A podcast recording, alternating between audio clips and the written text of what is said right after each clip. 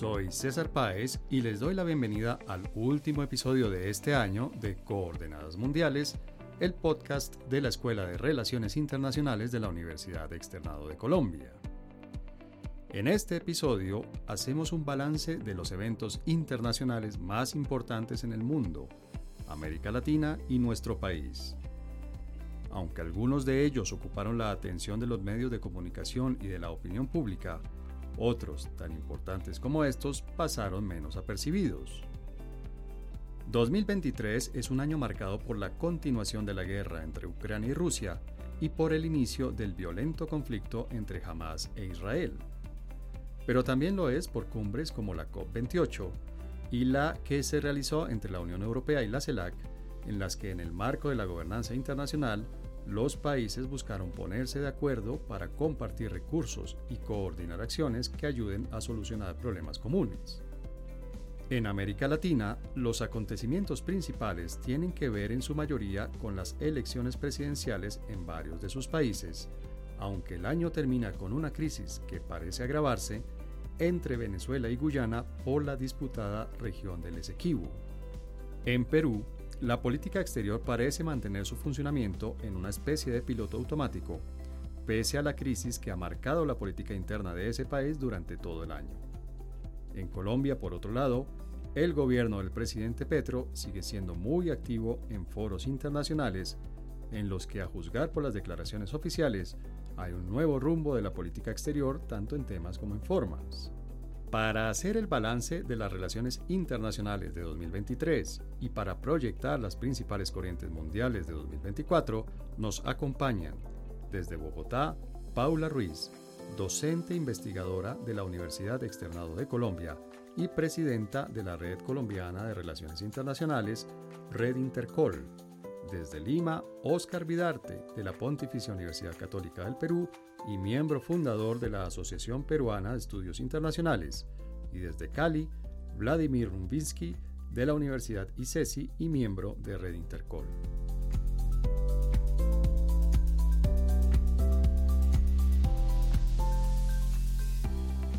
Bueno, Oscar, gracias por conectarte con nosotros desde Lima, Perú. ¿Qué tal el clima en Lima? ¿Ya se siente el, eh, eh, verano en este momento o todavía no? Está calentando, ya está muy fresco, está calentando. Este, yo creo que va a haber un verano bastante caluroso. Bueno, Vladimir, y a ti ni te pregunto desde Ciudad de Cali, desde Cali, ¿qué tal está el clima allá en Cali ahora? Cali es Cali, como decimos en Cali, bueno, sí, pero el clima por ahora está muy bien. Ayer cayó un aguacero, como suele pasar en Cali, con mucho daño que se hizo a la zona verde, pero por lo menos es transitable. Entonces es una mañana muy agradable en este momento. Bueno, eso da un poquito de envidia, pero en realidad, Paula, tú que estás aquí también con nosotros en Bogotá, el clima de Bogotá está bastante benévolo en estos días, ¿no? Sí, está bastante agradable, fresquito, pero, pero también un sol agradable. Bueno, Paula, y precisamente hablando de clima, pero obviamente no meteorológico, sino político, económico, internacional, ¿cuál dirías tú que fue el evento? Es decir, vamos a entrar de una en materia. ¿Cuál dirías tú que fue el evento que marcó este 2023? ¿Cuál es el evento más importante, en tu opinión, de las relaciones internacionales en 2023? Bueno, sin duda alguna, eh, pues fue un año bastante movido, ¿no? Fue un año en el que pudimos hacer un análisis eh, político, social, económico de muchas transformaciones. De, hecho, a principios de este año, el, Global Risk Report eh, decía o empezaba, digamos, su análisis diciendo que los primeros años de esta década han presagiado o han sido testigos de un periodo especialmente perturbador en la historia de la humanidad muchas transformaciones en tiempos muy rápidos, eh, de hablar por ejemplo, después de la pandemia, del retorno de la, de la normalidad, pues no ha sido tarea sencilla, se han generado eh, muchos retos frente a, lo que ha sido recuperarnos de la pandemia, pero puntualmente, digamos que este año haciendo una lista pues muy juiciosa de qué ha pasado, pues mira, puedo decirte que podemos hablar de... Em, el lanzamiento de ChatGPT que cambia las nociones de la manera como nos estamos relacionando eh, los seres humanos, retos en materia de educación, retos en materia de lo que representa la inteligencia artificial en términos de tecnología, en términos militares. Podemos hablar eh, del recrudecimiento de la guerra en Ucrania, la incursión de Hamas a israelí y por supuesto de la respuesta de, la respuesta de Israel. Bueno, pero ahí me estás dando, perdón que te interrumpa, pero me estás dando un listado de todos esos que estás mencionando, ¿cuál dirías tú que fue el principal, el más importante? Y allá iba, y precisamente, digamos, por, por mis temas de, de cooperación, pues yo me voy a centrar mucho en, los que, en lo que tuvo que ver, por ejemplo, en la COP28 y ligado a esto, pues eh, el encuentro entre eh, CELAC y entre la Unión Europea a principios de este año que van pues muy alineados a la agenda medioambiental en la cual pues creo que, que, ahí hubo cosas importantes, entonces yo me centraría en eso porque sé que mis colegas acá pues manejan eh, otros temas que seguramente marcaron este 2023 y bueno, mi ley, ¿no? Que también ha sido el fenómeno del 2023, pero lo dejaría ahí. Por supuesto. Oscar, desde, desde Perú, ¿cómo se ve el mundo en el sentido de cuál sería, en tu opinión, el, el, evento más importante que marcó este 2023? Sí, eh, a nivel mundial, todavía sin entrar al, ámbito latinoamericano, creo que de mi perspectiva, la continuación del conflicto en Ucrania y eh, lo que hemos visto en la Franja de Gaza, en Palestina, creo que sin duda alguna está marcando el, son, los, son los momentos, los hechos más importantes de año. ¿Y por qué? Porque yo creo que la guerra ucrania, comienzo por ahí, está definiendo en parte, no solamente es el principal conflicto bélico de la posguerra fría, no solamente reaviva la importancia de las, de las amenazas tradicionales, algo que había quedado un poco olvidado frente al predominio de las amenazas no tradicionales, sino que además creo que puede ser un punto de inflexión importante en lo que es esta nueva división del mundo entre Estados Unidos y China.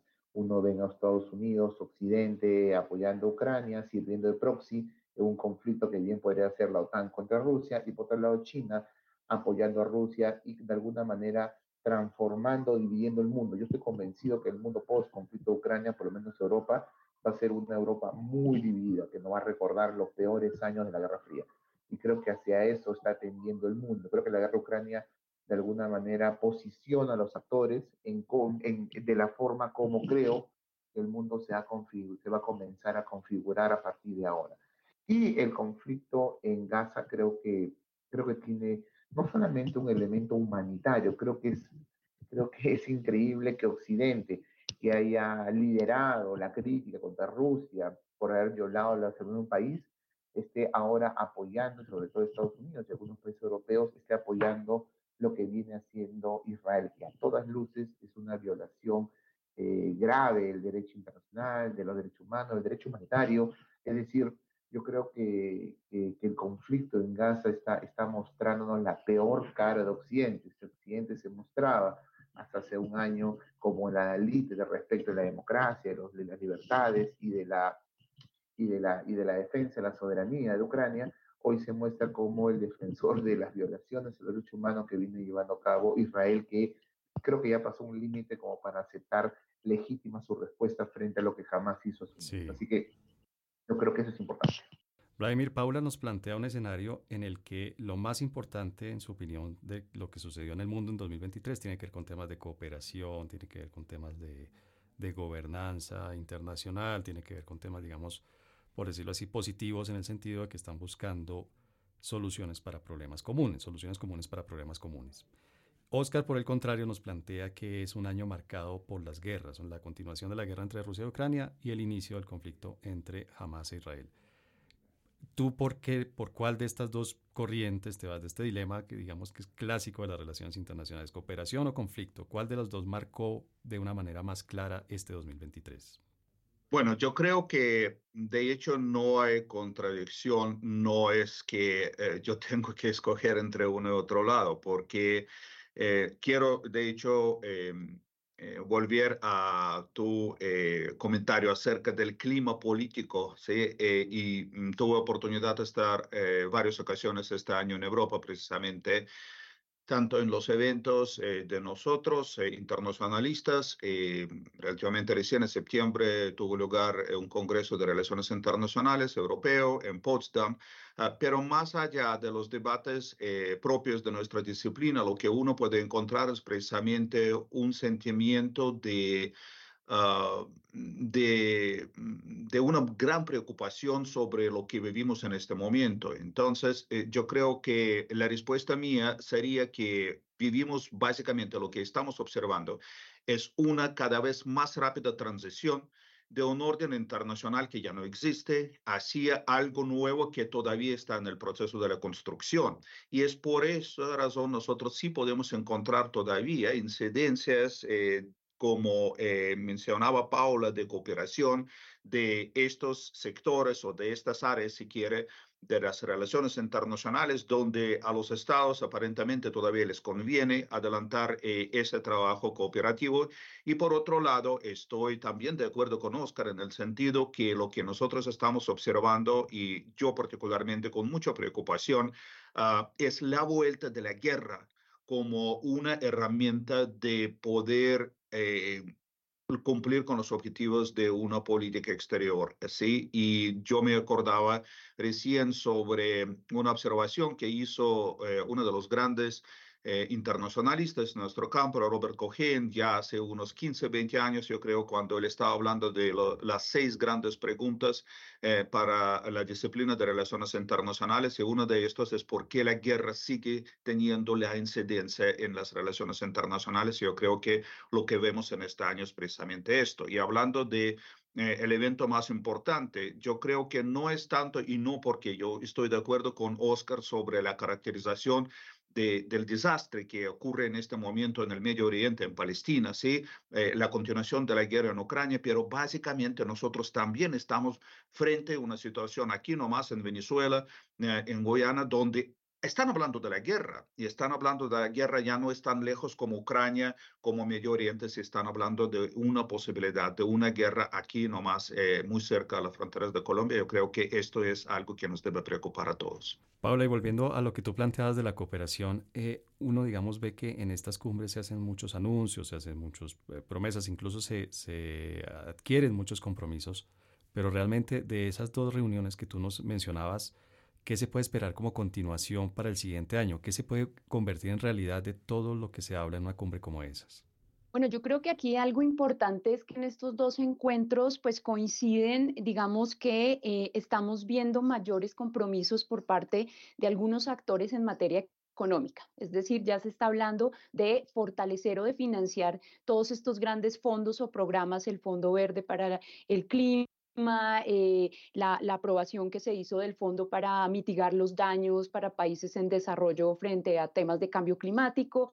Es decir, ya estamos viendo de alguna manera eh, mayores avances y algo como, como dato curioso de, de lo que veíamos de, del que hicieron los medios de la COP28, que esta fue eh, eh, una cumbre en la cual por primera vez en la historia, desde que se están haciendo estos centros, hubo, eh, digamos, el, número récord de lobistas de empresas, de empresas petroleras que realmente están viendo una preocupación, están viendo cambios en los discursos y de alguna manera, pues era también una oportunidad de ir a hacer lobby, de ir a mirar qué está pasando. Entonces yo sí creo que, que, digamos que a veces como a pesar de que percibimos que no se están haciendo cambios de pronto en la velocidad que, que los retos se están presentando, pues de alguna manera sí empieza a haber pues un, un mayor compromiso por parte de algunos estados frente a lo que es la financiación. Tanto así, por ejemplo, Colombia también pues fue uno de los beneficiados de, de este encuentro porque pues salió con unos compromisos importantes eh, eh, frente, frente a la protección de la Amazonía, por ejemplo, Reino Unido, eh, Alemania, Noruega, pues dijeron que van a invertir 34 millones de dólares más para proteger la Amazonía, así paralelamente de manera bilateral con otros países. Entonces, ¿qué podemos esperar? Pues que de alguna manera eh, vamos a ver como avances no drásticos, pero sí progresivos frente a lo que son estos compromisos eh, en materia de cambio climático. Digamos, eso sería una corriente positiva de cambio y, que seguramente va a tener esa continuación por los eh, factores que tú nos estás mencionando, Paula. Pero, Oscar, en, el, en el, tema, estamos un poco en un claro oscuro, en el tema oscuro, que obviamente es el tema de la guerra entre Ucrania y Rusia. ¿Qué podemos esperar que suceda el próximo año? bueno, es, es, es muy difícil, ¿no? Porque, a ver, en primer lugar, ¿hay alguna posibilidad de un acuerdo entre ambas partes? Pareciera que no pareciera que aunque han habido acercamientos entre Ucrania y Rusia, es evidente que Ucrania está muy vinculado a los intereses occidentales, tanto de Europa y sobre todo de Estados Unidos, y en ese sentido esperar algún tipo de solución, acuerdo pacífico, digamos, después de lo que fueron las primeras tres, cuatro semanas del conflicto, donde hubo una posibilidad de acuerdo, creo que ahorita no me queda tan claro. Y sobre el devenir bélico tampoco me queda muy claro, si bien en las últimas semanas eh, Rusia parece estar avanzando un poco en el frente oriental, yo creo que esto es muy impulsado por las prioridades que Estados Unidos le está dando a Israel sobre Ucrania, pero yo creo que tampoco en el ámbito bélico se ve algún tipo de, escenario que pueda poner fin al conflicto. Así que teniendo en cuenta la importancia, lo que está en juego detrás, que no, es solamente, no son solamente los intereses de Rusia y su seguridad frente a Occidente y Ucrania frente a Rusia, es algo mucho más complejo que incluso ya está, implica este nuevo orden del cual hablaba Vladimir hace unos minutos. Yo creo que que yo no veo muy buenas perspectivas acerca de lo que pueda suceder en el, en el conflicto y, y, veo un conflicto que se comienza a estancar en una zona muy determinada en el oriente ucraniano. Y Vladimir, de, de lo que tú decías como un cambio, digamos, estructural, vamos a ver nuevos, eh, nuevos eh, evidencias el próximo año, porque digamos la guerra de Ucrania, entre Ucrania y Rusia, como dice Oscar, pues es... Eh, es muy posible que continúe, es muy posible que de alguna manera se vaya desvaneciendo en la atención pública, precisamente, entre otros factores, por la aparición del conflicto entre Israel y Hamas. Eh, ¿Tú crees que el próximo año vamos a ver algo que realmente muestre que, el mundo, la estructura del mundo, la estructura del poder, la estructura de cómo está organizado el mundo empieza a cambiar? Bueno, yo creo que vivimos cambios eh, hace unos años ya. Eh, yo no creo que vamos ya eh, poder decir en el año 2024 que así es el nuevo orden internacional. Todavía no vamos a llegar a este punto. Posiblemente van a pasar varias otras cosas eh, lamentablemente la guerra ya eh, básicamente está, eh, el, el, fantasma, el fantasma de la guerra está andando por muchas otras partes.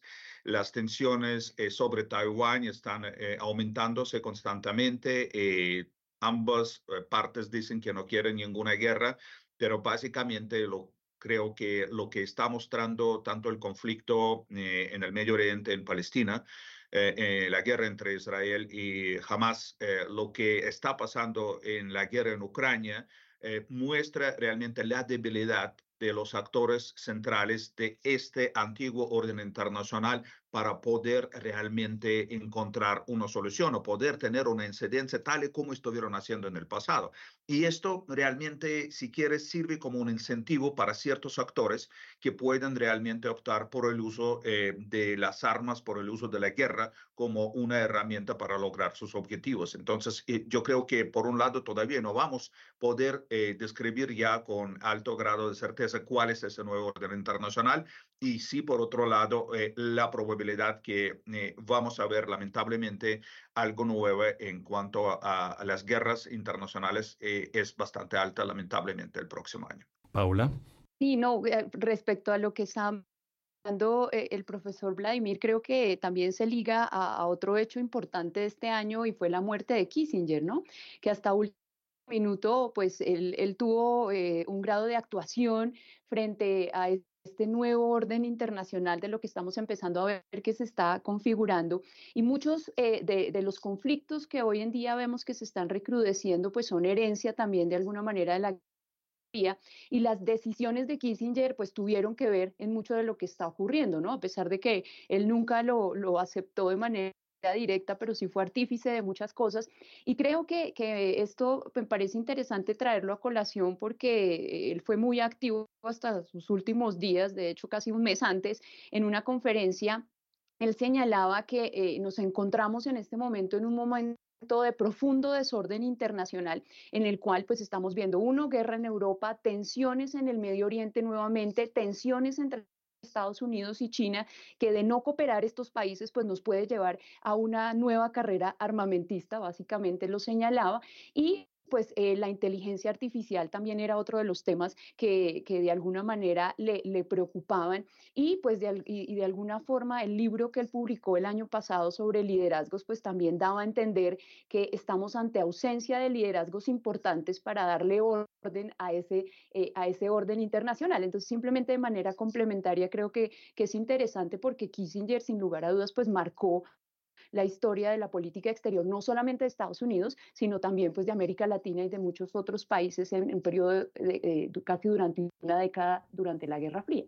Claro, yo creo que es, que es de las personas más influyentes que hubo en la segunda mitad del siglo XX, Vladimir. Sí, a mí me parece muy bueno que Paula está eh, trayendo a nuestra conversación la figura de Kissinger, porque yo creo que la muerte de Kissinger precisamente también eh, tiene un valor simbólico muy grande, porque eh, se acabó también la época que nosotros estuvimos asociando con las ideas, con la forma de diseñar las políticas de alguna otra manera que, que, tenía herencia de esta Guerra Fría, ¿no? Histórica.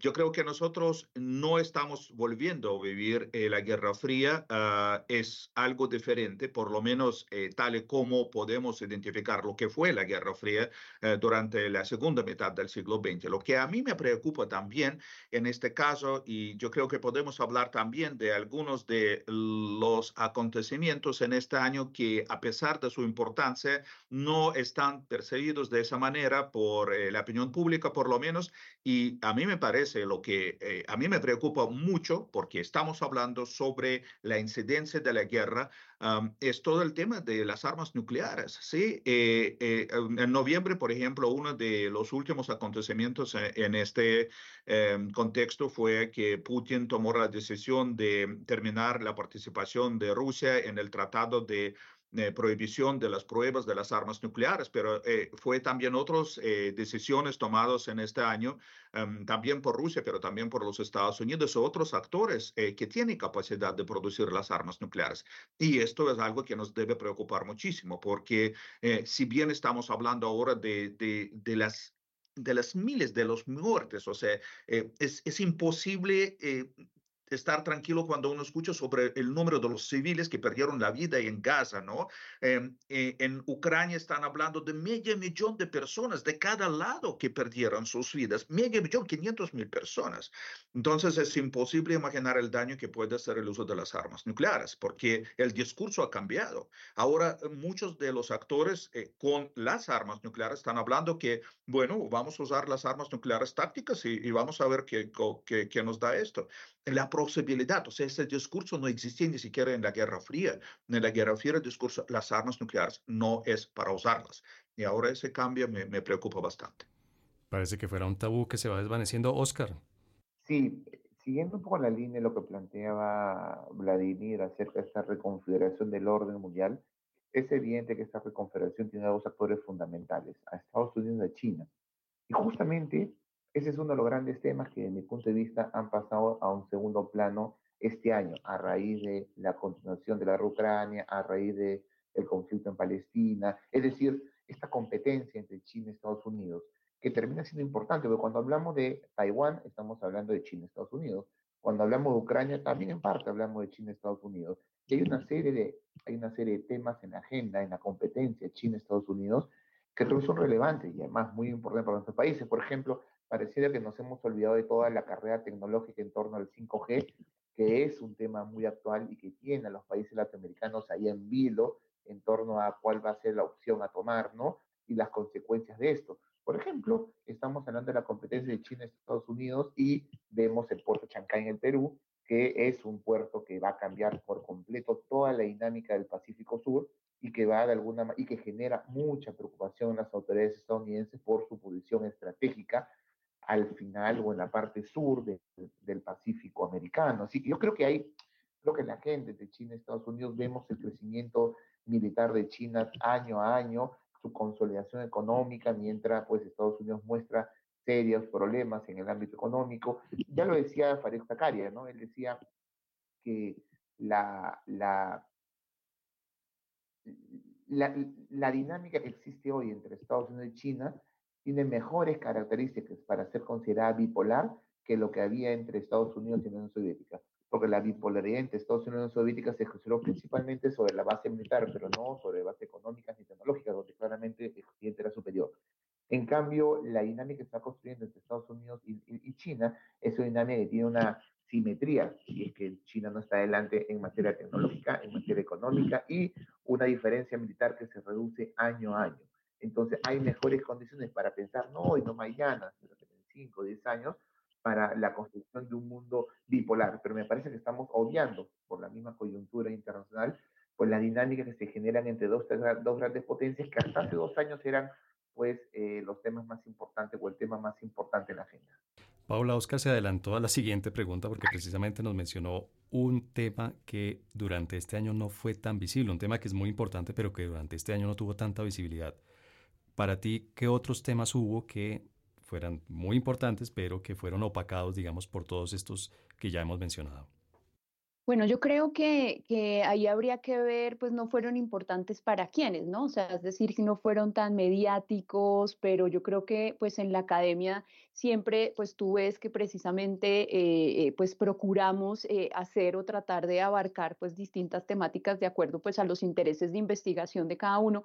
Y frente a lo que mencionaba Oscar, pues yo quisiera agregar, por ejemplo, que en la cumbre del de, el encuentro que, que tuvo lugar en febrero entre la CELAC y entre la Unión Europea, precisamente lo que quedó reflejado en la, mm, resolución o en la declaración final es que eh, es, es evidente el renovado interés que tiene la Unión Europea en América Latina.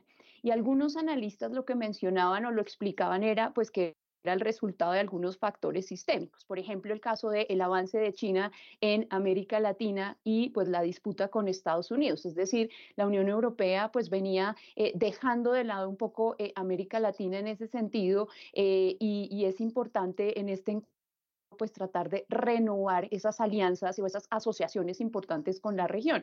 Pues la guerra en Ucrania obviamente también ahí eh, generó un impacto importante dentro de, este, dentro de este encuentro y de alguna manera lo que se percibe es como el declive de Europa como una potencia global, como una potencia global en materia, por ejemplo, eh, eh, pues la disminución de su poder económico, de su poder militar y en ese sentido, pues la necesidad de asociarse nuevamente con una región, pues a partir de la cual, pues a pesar de que hay eh, diferencias importantes, como lo fue eh, eh, la posición de América Latina frente a la invasión de Rusia en Ucrania y demás, pues sí podemos ver que América Latina en este momento resulta útil en los intereses de Europa para lograr posicionar su liderazgo en materia ambiental, todo lo que tiene que ver en la apuesta de la región como proveedora de litio, como proveedora de, hidrógeno verde. Eh, yo creo que aquí hay una apuesta interesante a una, a una reconfiguración de una estructura productiva eh, en la cual pues está basada en, en energías renovables. Y,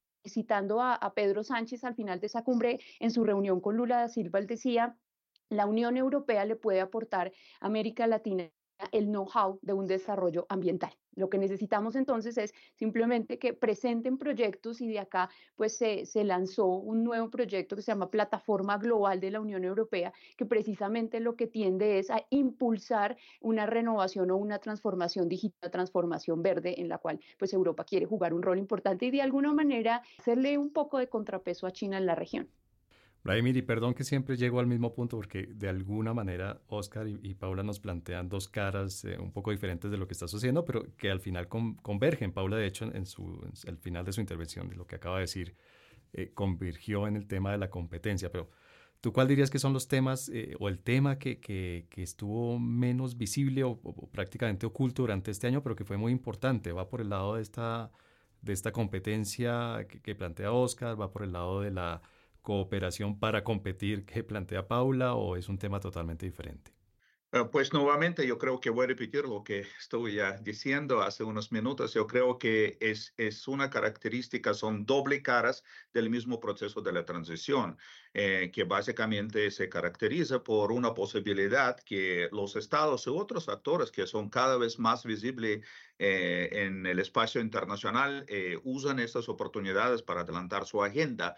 Y, en otro lado, eh, claramente em, también hay una confrontación, hay una competencia. Ah, yo diría que básicamente lo que debemos que tomar en cuenta, hay varios otros cosas. en primer lugar, que es no, no únicamente China. Mira, India está creciendo muy rápido, pero básicamente si uno está escuchando sobre el discurso dominante o escuchando ese discurso dominante entre tanto internacionalistas como, decimos, la opinión pública, India, a pesar de su potencial, a pesar de su crecimiento, normalmente se queda bastante en la sombra, aunque el hecho que India logró realmente aterrizar un vehículo no tripulado ¿sí? en, en la Luna es, es, es una evidencia también de, de, la capacidad técnica que tiene este país, que ya es el país más grande del mundo por el número de los habitantes. Yo creo que nos, nos toca eh, pronto hacer ciertos ajustes para ver este futuro cercano eh, de la humanidad, teniendo en cuenta de los actores eh, poderosos con la capacidad y el deseo para también incidir en la construcción de este nuevo orden internacional más allá de China y Estados Unidos. Em, pero el tema yo creo que importante de que sí están hablando, pero yo creo menos eh, aterrizando ese tema en relaciones internacionales es, es, es, lo que Paula también estaba mencionando como un hecho importante eh, y esto todo el tema de la inteligencia artificial.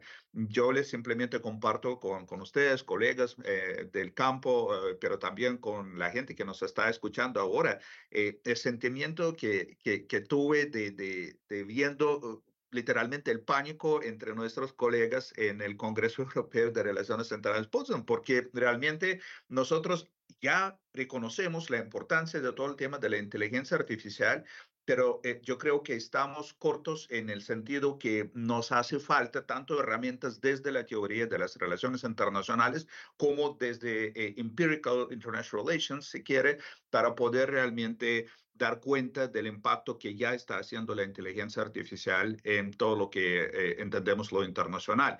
Eh, incluso, eh, Pablo, aprovecho para eh, felicitarte nuevamente y Oscar también estuvo presente en el Congreso ASA uh, Latin America. Y de hecho, a mí me sirvió bastante porque eh, de esos debates sobre la inteligencia artificial en Potsdam, luego en Bogotá, se continuó en ciertos paneles donde yo tuve mm, participación, viendo los colegas de Argentina, de Brasil, pero también de Colombia hablando sobre el impacto que ya está haciendo eh, todo el tema de la inteligencia artificial sobre los procesos internacionales. Creo un tema súper interesante, súper compleja. A mí da miedo a veces meterse más precisamente eh, por la complejidad del tema, pero creo que es un ejercicio necesario que hay que hacer. Bien, muchas gracias.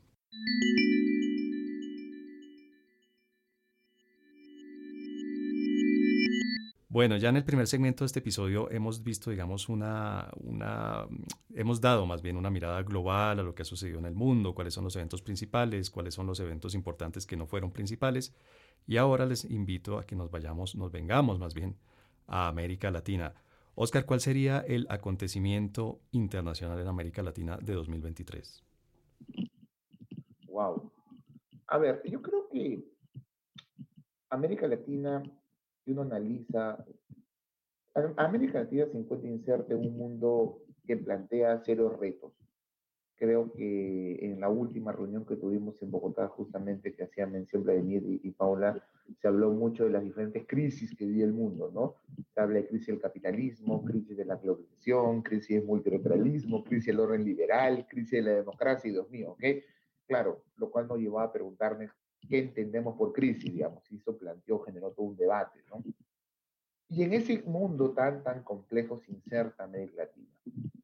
Yo creo que América Latina, si uno analiza los últimos años, es una región que vive económica y políticamente muy inestable. Económicamente hay que ver las cifras la CEPAL, del Fondo Monetario, la CEPAL incluso habla de una nueva década perdida, es decir, y a nivel político no hay mucho que hablar y conocer lo que ha pasado en nuestros países. Si uno ve la región, si uno ve el, el, el, el mundo andino donde nos encontramos nosotros, uno se da cuenta que han sido años muy, muy convulsos, muy, muy complejos. Pero irónicamente el último año no ha sido tan complejo, ¿ok? Y digo tan complejo. Y hemos visto algunas luces en el horizonte. Paula hablaba de la cumbre CELAC Unión Europea. El, el simple hecho de revivir la CELAC ya es bastante, ¿ok? En una región pues que tiene tantas dificultades para cooperar, para generar espacio de cooperación entre los estados, y si además esto puede lograr acuerdos con la Unión Europea, más aún teniendo que nuestro vínculo con la Unión Europea venía paralizado hace creo que siete años, yo creo que es un aspecto a resaltar. También es importante resaltar los intentos liderados por Brasil para revivir la integración amazónica, para revivir la integración sudamericana. Yo creo que son, habría que preguntarnos qué tantas posibilidades reales existen de que suceda. Esa es parte de otra discusión, ¿ok? Mucho más difícil, porque el Brasil de hoy y el liderazgo de Brasil de hoy no es el liderazgo de Brasil de hace 20 años. Y el contexto internacional no es el mismo, definitivamente. Pero es importante encontrar, pues, eh, algunas luces que nos dicen pues que hay intentos de, de, revitalizar dentro de los problemas que tenemos, dentro de los problemas que tiene la Alianza del Pacífico, a raíz de las diferencias entre Perú y Colombia y Perú y México, las diferencias históricas que existen en la comunidad andina, las diferencias que se van a dar ahora con ley y Mercosur. A pesar de todo eso, yo creo que este año no ha sido tan inestable y han habido algunas luces en el horizonte que, que, creo que hay que recalcar. Ahora, también hay temas que no han sido desarrollados y que creo que son muy importantes, sobre todo en nuestra región. Un tema que yo quiero resaltar, uno solamente, que yo quiero resaltar, que me parece importante, que, que creo que no ha merecido la atención este año y que vemos la situación en Guatemala, vemos lo que viene pasando en El Salvador, la continuidad del chavismo y de Maduro en el poder, lo que podría pasar también en Argentina, quién sabe, porque desde mi punto de vista, para mí ley, a pesar de ser un presidente democráticamente electo, él no representa los valores de la democracia, técnicamente hablando. Entonces yo creo que hay que ponerle mucha atención al tema de la democracia, ¿no? Creo que la Carta Democrática Interamericana del año 2001 ya, ya, ya fue superada. Creo que vemos el tema de los golpes parlamentarios, del lawfare, que son temas que hoy merecen mayor atención y que, y que deberían generar algún tipo de debate regional, por lo menos, de, de cómo hacer frente a este tipo de situaciones que son las que afectan a la democracia en la región y frente a las cuales últimamente no estamos diciendo mucho, ¿ah? Y la situación del Perú ahí también es particularmente alarmante.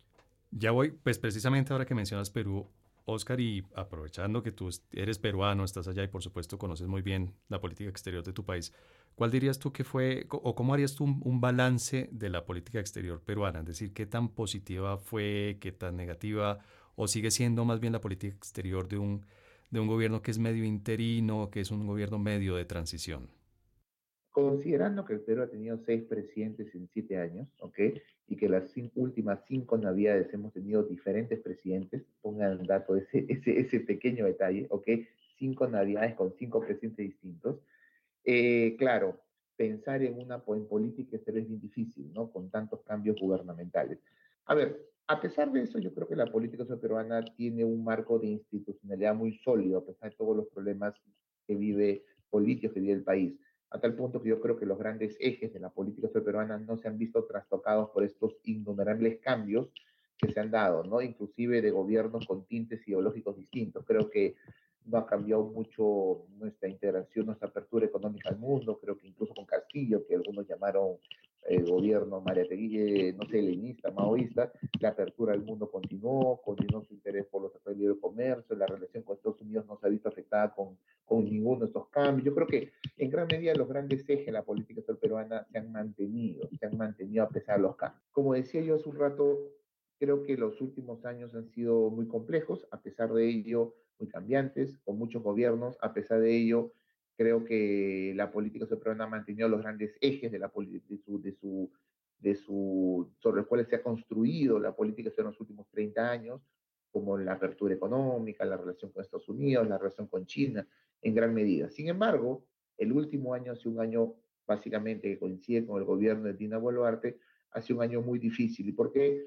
Porque creo que la política peruana o la imagen de la política peruana ha sido muy, muy cuestionada es decir, un gobierno que, que surge de un golpe de Estado, que, implicó, que implica una mala relación con varios países de la región, principalmente México, Colombia, Bolivia, que además es cuestionada por violaciones de derechos humanos luego de las más de 60 muertes durante las protestas a inicio de año, y que ahora es cuestionada por aceptar ciertas, por aceptar ciertos cambios que está llevando el Congreso, que claramente son antidemocráticos, que están golpeando la institucionalidad democrática y que ha sido cuestionado por varios países y organismos internacionales, entre la ONU.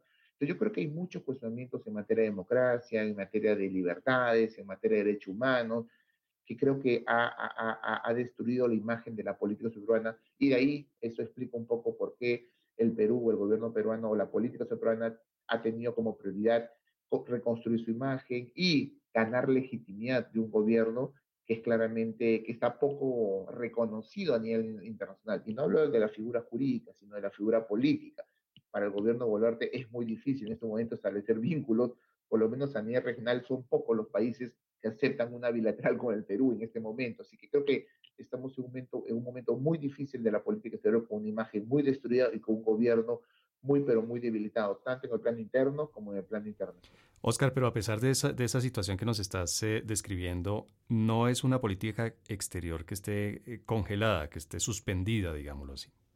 No, no, no, no, para nada. No se encuentra congelada, más bien trata de ser muy activa, porque lo que necesita en este momento el gobierno es visibilidad. Entonces, en los últimos eh, meses, la presidenta ha hecho una serie de viajes al exterior, algunos de ellos innecesarios e infructuosos, otros muy importantes, como el caso de la PEC. Ustedes saben que Perú va a ser sede de APEC el próximo año, así que ese, viaje era muy importante hace poco a San Francisco, Estados Unidos. Así que yo creo que ha tenido una política muy activa. ¿Por qué? Porque lo que el gobierno necesita es un poco limpiar la imagen del Perú, que no solamente es culpa del gobierno, que viene en los últimos siete años, pero creo que este gobierno la ha llevado a presión, así que necesita limpiar esa imagen y posicionar y ganar legitimidad internacional, algo que el régimen de Boluarte no tiene en este momento. Bien, muchas gracias, Oscar. Bueno, Paula Oscar nos acaba de hacer una, descripción un poco, obviamente, corta, sintética de la política latinoamericana. ¿Cuál sería para ti la noticia en esta parte del mundo, la noticia internacional del año, el acontecimiento? Bueno, en el año 2023, a, inicios de este año, el Centro de Estudios Internacionales de la Universidad de Chile publicó un informe que se llamaba Riesgo Político América Latina 2023, en el cual señalaba pues cuáles iban a ser como los temas importantes de este año y viéndolo entonces ya en retrospectiva, pues creo que acertaron en muchas de las cosas que creo que para la región es importante.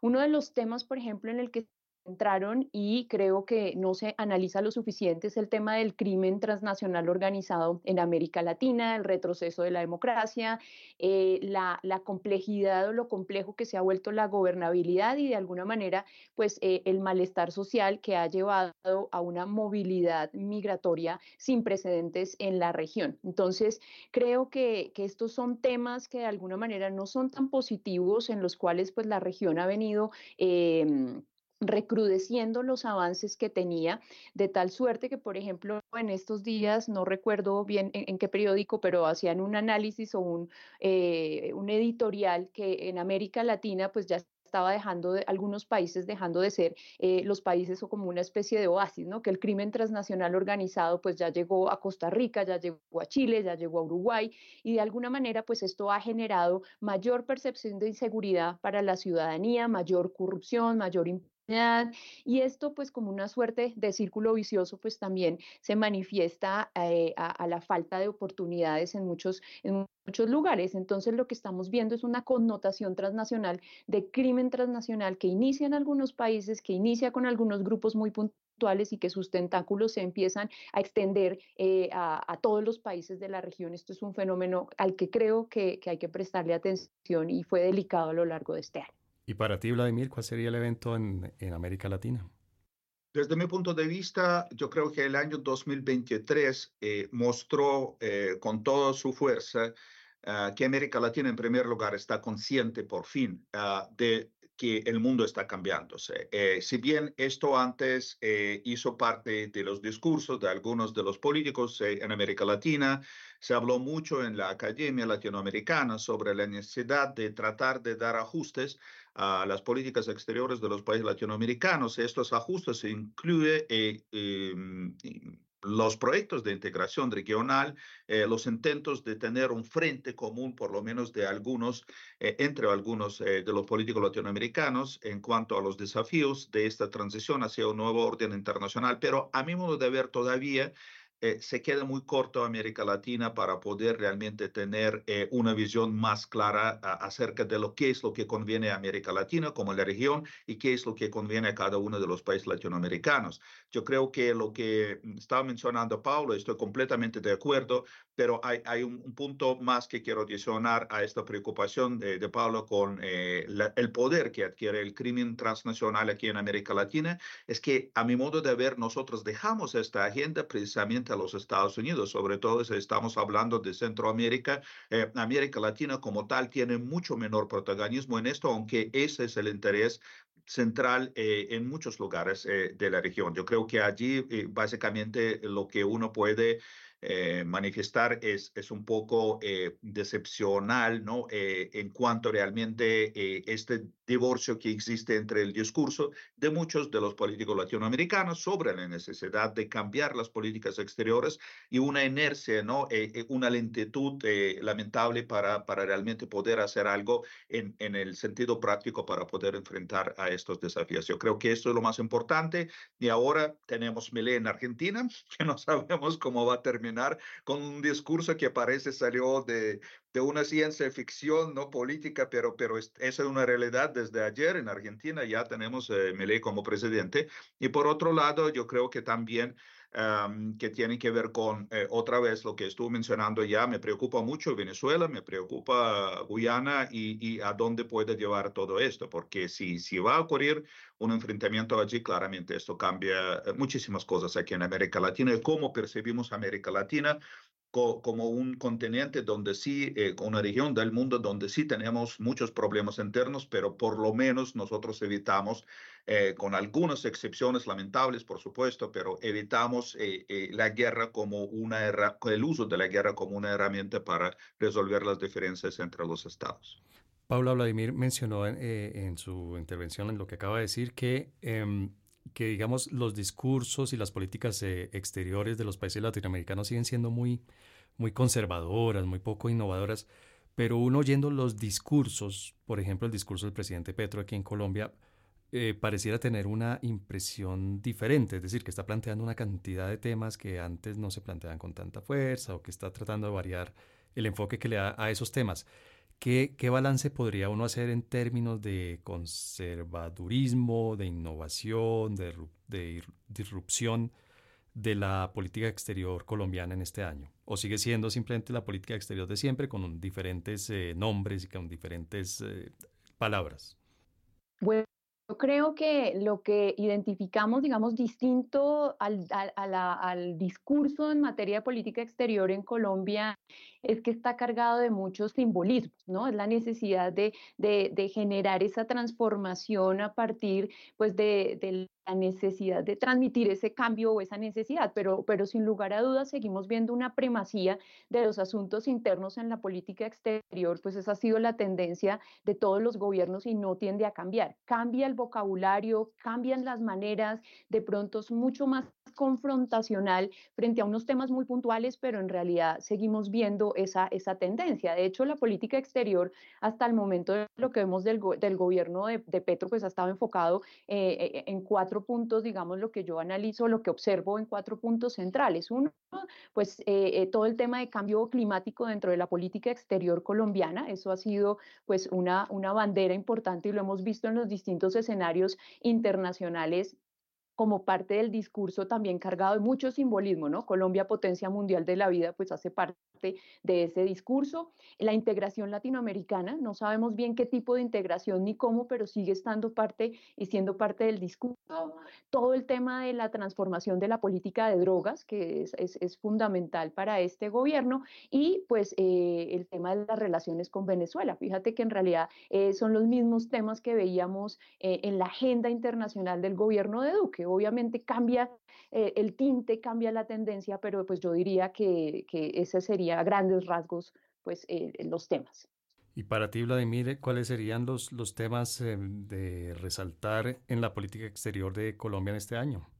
Yo estoy de acuerdo con Paula eh, sobre una caracterización que yo creo que todos compartimos aquí en Colombia acerca de, de que la política colombiana, eh, la política exterior colombiana sufre de que siempre está dedicada a un solo asunto, ¿sí? Y, y, realmente los gobiernos tratan de adelantar la agenda porque este asunto se percibe como más importante y eh, a veces, eh, no a veces, lamentablemente, con, eh, con frecuencia se descuidan algunos otros asuntos importantes. También estoy de acuerdo que en muchos aspectos siguen siendo los mismos pilares, los mismos, las mismas prioridades de la agenda colombiana. Lo que sí a mí me llamó la atención, porque todavía es prematuro decir si va a tener un impacto o no, es el anuncio de la alianza estratégica entre Colombia y China como el resultado de visita de Pietra a China. Ah, yo eh, eh, sé de mis conversaciones también con los colegas allí en China que trabajan en los temas de Colombia y América Latina, algunos otros que los chinos sí aparentemente lo tomaron muy en serio. Eh, es una declaración que tiene muchos puntos. Sí, algunos parece que hace gloria a los intereses tanto del gobierno de Colombia como de China, pero otros sí van más allá de la cotidianidad y, básicamente hay que ver si, si Colombia realmente logra aprovechar eh, la fortaleza que adquiere China en el espacio internacional para poder adelantar su propia agenda. Y allí yo veo de pronto las dificultades porque precisamente eh, Colombia, la potencia de la vida, no es algo a mi modo de ver que, que interesa tanto a China, pero, pero básicamente yo creo que hay por lo menos alguna novedad interesante en esto y hay que ver cómo se va a desarrollar. Bien, bueno, nos quedan un par de minutos en este segmento y les quiero proponer a Paula y a Vladimir que nos den el tema al que hay que ponerle el ojo, al que hay que mantener en, en la mira, al que hay que prestarle atención durante 2024. Paula, ¿cuál es ese tema que para ti va a ser definitivo en 2024? Bueno, yo voy a hacer aquí algo incisivo, pero yo creo que no le paramos mucha atención desde el estudio, desde el campo de las relaciones internacionales y está todo este tema del cambio climático, todo este tema que ya es crisis climática y que en realidad pues para nosotros será interesante analizar o estudiar a la luz de la gobernanza, estudiar o entender a la luz pues de estos acuerdos que se están firmando y demás, pues porque finalmente estamos hablando de, es una cuestión de supervivencia ya de, de nuestra especie en el, en el planeta. Entonces, sí creo que, que, hay que mirar, sobre todo, pues también ponerle la lupa al tema del el avance o la aceleración en el cumplimiento de los objetivos de desarrollo sostenible, pues porque finalmente es una agenda global que se estipuló para, para hacer pues eh, eh, de, de, esta un planeta más sostenible de alguna manera en términos económicos, sociales y ambientales. Entonces yo creo que ahí habría que, que centrar obviamente la atención. Lamentablemente pues hay otro tipo de acontecimientos que han desviado los recursos, que han desviado el análisis, que han eh, desviado los compromisos de los estados frente a estos acuerdos, pero sí creo que hay que prestarle mayor atención a esta agenda ambiental. Y para ti, Vladimir, ¿cuál sería el tema al que hay que prestarle más atención en 2024? Por supuesto, en el tema regional son las elecciones en Venezuela 2024, que pueden cambiar eh, bastante aquí en la región eh, si eh, Maduro logra legitimar nuevamente su poder en los ojos de Estados Unidos y algunas otras potencias. Claramente esto, esto puede cambiar bastante cómo se ven y cómo están las cosas aquí en la región. En cuanto a eh, los acontecimientos posibles eh, en el futuro, yo diría que sí debemos que prestar atención, eh, aunque siempre está allí la atención de la opinión pública, es la guerra en Ucrania, eh, porque a pesar de que Putin eh, claramente es el dueño del escenario, por lo menos desde el lado ruso, pero incluso en las encuestas que salieron esta semana, ah, los rusos todos dijeron que ya no quieren la guerra, quieren la paz, incluso eh, con todo lo que es hacer una encuesta en Rusia de hoy, pero lo primero que dijeron, queremos la paz. Entonces, Putin tiene las elecciones el próximo año, puede ser un momento para terminar la guerra tal y como está, puede ser que no, pero igual, ¿cómo va a terminar esto? Eh, va a decir mucho sobre el estado actual del orden internacional. Y por último, pero no menos importante, y quiero manifestar nuevamente que me parece el tema climático es importantísimo y posiblemente podemos tener otros, eh, algunas cosas ¿no? Eh, con el clima que pueden otra vez llamar la atención a tanto la opinión pública como los tomadores de decisiones, pero creo el tema de la inteligencia artificial cada vez va a ser más presente y más fuerte y vamos eh, reconociendo cada vez más eh, la importancia que eso tiene tanto para nuestro diario que hacer como para los temas de la política internacional. Bien. La recomendación bibliográfica de Coordenadas Mundiales. Bueno, Paula, Para las personas que quieren entender mejor lo que ha sucedido en el mundo, en, el mundo, perdón, en este 2023, ¿tú qué les recomiendas ver, leer, escuchar, obviamente además de coordenadas mundiales?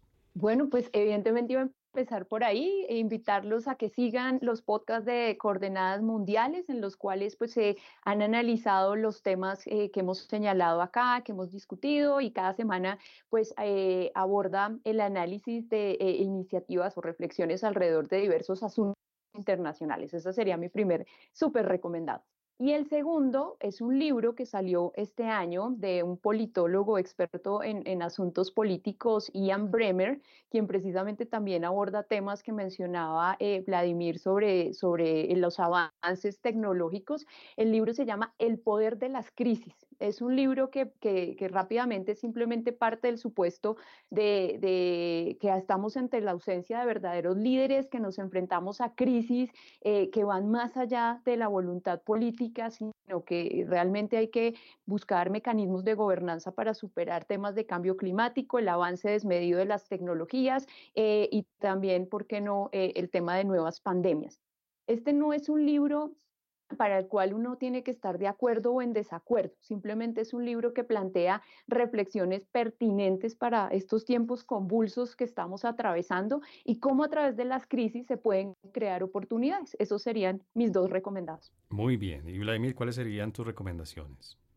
Es, es, una pregunta difícil porque yo precisamente eh, terminando el año lo que hago es miro los libros que tengo en mi oficina aquí en la Universidad de Ceci en Cali y, son muchos, ¿no?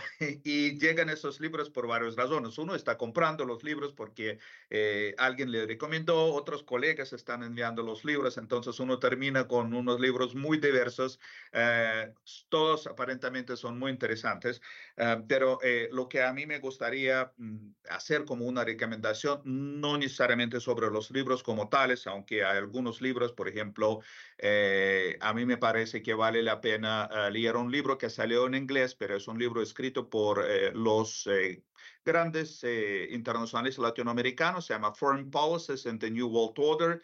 The Active Non-Alignment Option, editado por Carlos Fortín, Jorge Jaime y Carlos Ominami, que precisamente habla no solamente sobre algo que sí suena mucho, eh, en el discurso de los políticos eh, aquí en América Latina eh, sobre esta opción de no alineamiento activo, sino básicamente me parece que da un buen cuento acerca de los retos y oportunidades que tiene América Latina frente a diferentes asuntos que estuvimos mencionando hoy en día.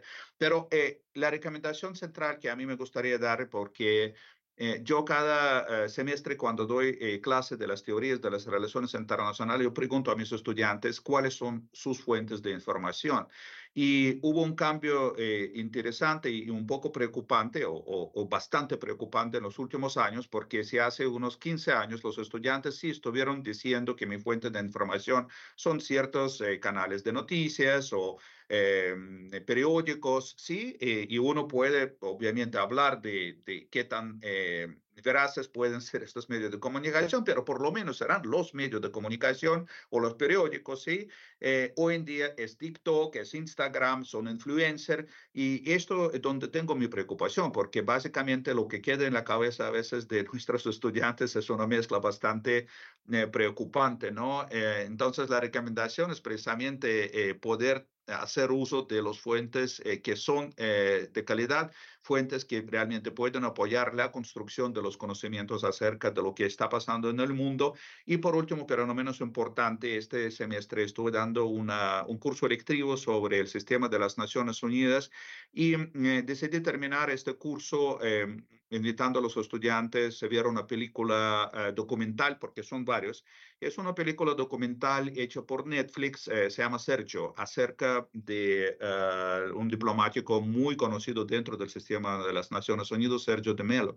¿Por qué recomiendo ver esta película? Está en Netflix, documental, porque hay otros eh, que no son tan buenos, porque yo creo que es, es una clave para entender los retos y las oportunidades que tienen las Naciones Unidas hoy en día enfrentando las situaciones tan dolorosas, tan difíciles como, por ejemplo, la crisis en Palestina, eh, para poder entender por qué las cosas son así y no de alguna otra manera. Entonces, quiero dejar esta recomendación. Es un documental bastante doloroso para ver también, ah, pero yo creo que es un cuento honesto para poder entender más allá incluso de las Naciones Unidas los retos y oportunidades que vivimos en el mundo de hoy. Bien, muchas gracias por sus recomendaciones.